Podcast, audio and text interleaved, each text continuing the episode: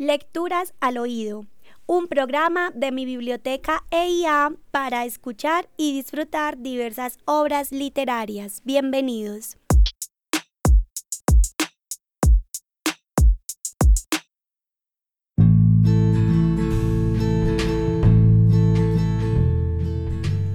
La sierva pasta con sus crías.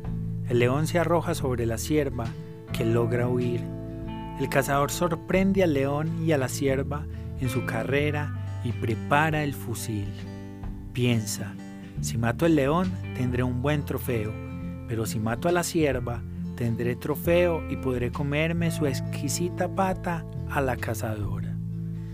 De golpe, algo ha sobrecogido a la sierva. Piensa, si el león no me alcanza, volverá y se comerá a mis hijos. Precisamente el león está pensando, ¿para qué me canso con la madre cuando, sin ningún esfuerzo, podría comerme a las crías?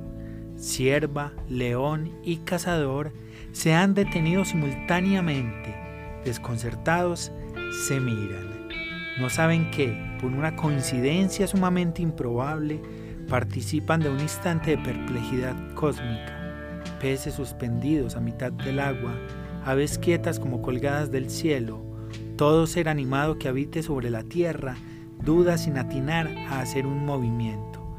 Es el único, brevísimo hueco que se ha producido en la historia del mundo. Con el disparo del cazador se reanuda la vida. Escuchamos el cuento Perplejidad del escritor argentino Raúl Brasca.